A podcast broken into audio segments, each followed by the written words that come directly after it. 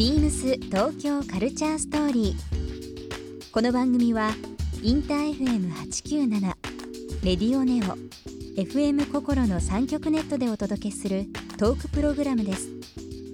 案内役はビームスコミュニケーションディレクターの土井博志。今週のゲストはスタイリスト宇佐美洋平です人気ブランドシュプリームワールドキャンペーンのスタイリングを現在まで15年以上担当し近年ではその豊富な知識を生かしブランドやショップのディレクションにも関わるスタイリスト宇佐美洋平さんをお迎えしさまざまなお話を伺っていきます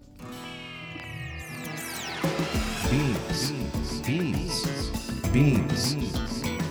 Beams Tokyo Culture Story. Beams Tokyo Culture Story. This program is brought to you by Beams. Beams ありとあらゆるものをミックスして自分たちらしく楽しむそれぞれの時代を生きる若者たちが形作る東京のカルチャーワクワクするものやことそのそばにはといつもビームスがいる。ハッピーな未来をつくりたい。東京のカルチャーは世界で一番面白い。ビームス東京カルチャーストーリー。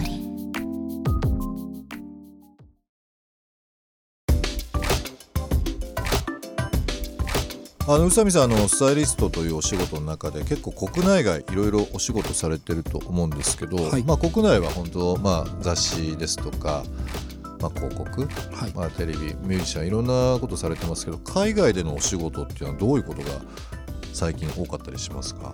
うんなんか海外のブランドからオファーされて、えーまあ海外に行ってやる仕事、日本でやる仕事などいろいろあるんですけど、まあ、その中で一番長く続いてるのはシュプリームっていうあシュプリームですね。はい。もう今シュプリームといえばねもう行列の代名詞っていうのもあれですけど原宿渋谷に限らず世界中の行毎列週並んでますよね。でねはいでもまあまあ注目されたのはここ何年かではないですしもうずっと愛されてる、まあ、ブランドではありますけども、はい。15年っていうのは結構長いですよね。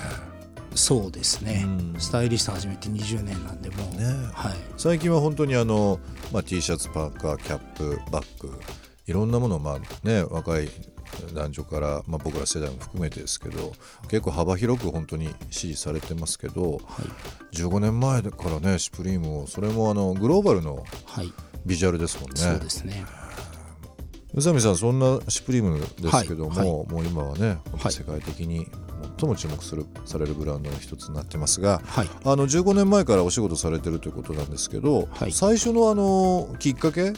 えー、とその仕事の依頼があったとか、はい。えーというのはどういうタイミングだったんですか、あーきっかけは最初日本の雑誌で特集があったんですシュプリームの、うんうんでそれは毎回海外の方が、えー、と取り下ろしてやるっていうような、まあ、スタイルを取られて。ゆるスタッフがスタイリング組むのもカメラマンとかも全員そのそうですね。海外のスタッフ。海外のスタッフはい、で上がってきたビジュアルを日本の雑誌に載っけるっていうような。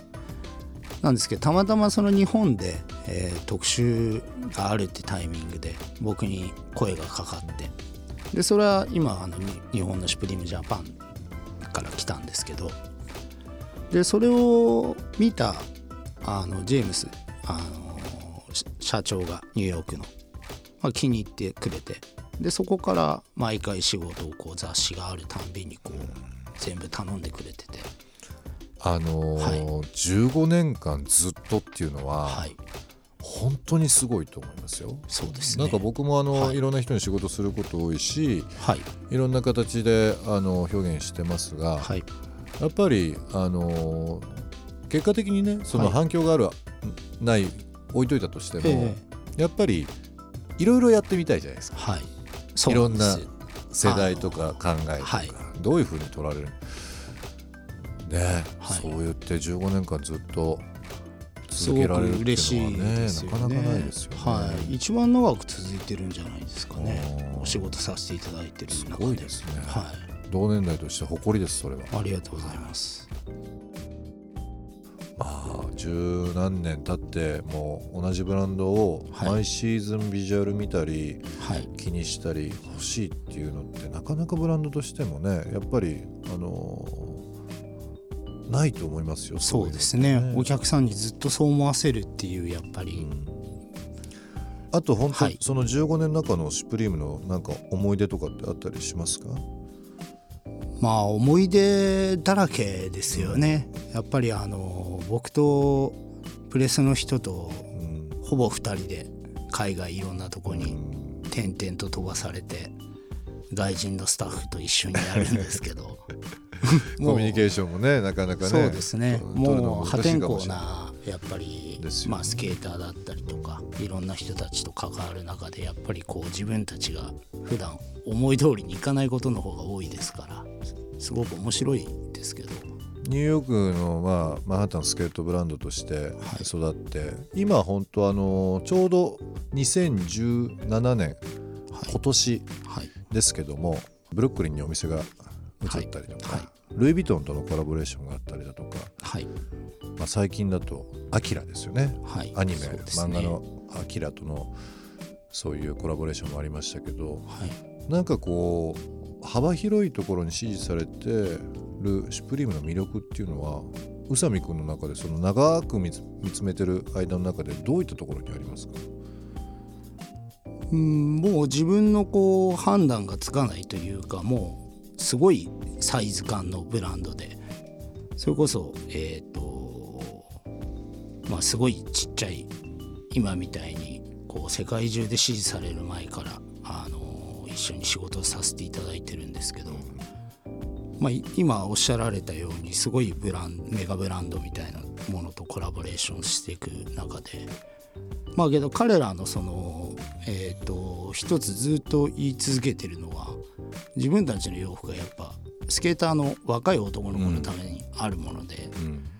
なんかそこの気持ちっていうのがずっとぶれないっていうのがすごいなというそれはね、はい。ブランドが存続するというか、まあ、支持されてる本当のね、はい。共通項ですよね。そうですね。ね軸がぶれないというのがね、で本当に若いそういうスケーターだったりアーティストのこうフックアップして育ててあげるような環境があったりとか、まあ、そこにこうすごい、まあ、大人も楽しんでたりとかすごくやっぱそこの懐の深さうんな僕も仕事をしてて全くぶれないんですよね。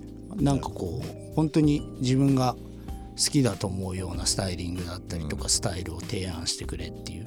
けどそこには自分たちのぶれない思想というか気持ちがあるから。なんかあのビームスも今年41年目ですね、40年迎えてあの今のそのブレないじゃないけどもレベルはいろいろ増えたりだとかしてますけど、やっぱりその日本の若者の風俗文化を変えるという総合的なテーマはやっぱり持っていて、はいまあシュプリームとはまたちょっとねあのボリュームも、えーゾーンも違うかもしれないですけどやっぱり重なるところもあるかと思っていて、はい。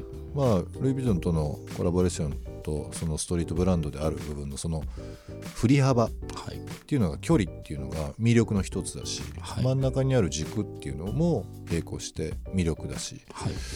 なんかねいろんな意味でもうブランドって成功してるブランドとかみんなが注力してるブランドっていうのは改めて学ぶところ多いです。そうですね、うん、だから今宇佐美さん言ってもらった部分っていうのはまあ業界違えど、まあ、仕事のね職種違えど、はい。なんか本当すごく共通する部分かなというふうに思いますね、本当に。ビームス東京カルチャーストーリー番組では皆様からのメッセージをお待ちしています。メールアドレスは beams897 アットマークインター FM.jp ツイッターはハッシュタグ beams897 ハッシュタグ beams 東京カルチャーストーリーをつけてつぶやいてください。またもう一度お聞きになりたい方はラジコラジオクラウドでチェックできます。ビームス東京カルチャーストーリー。明日もお楽しみに。ビームス。ビームスメンズカジュアルの WebMD 兼セクションプレスを担当しています。清水啓太です。私の仕事はメンズカジュアルの EC サイトに特化した商材や、えー、と反則の企画と PR を行っております。この仕事で一番重要なのは各 EC サイトの特性を分析して特徴に応じた商品企画を展開することです。Beams の Web コミュニケーションでは店頭でのお取り置きもできるようになりました。今後も試着予約などより便利に楽しくお買い物ができるようにアップデートしていきます。ビームス東京カルチャーストーリー。Beams Tokyo Culture Story. This program was brought to you by Beams.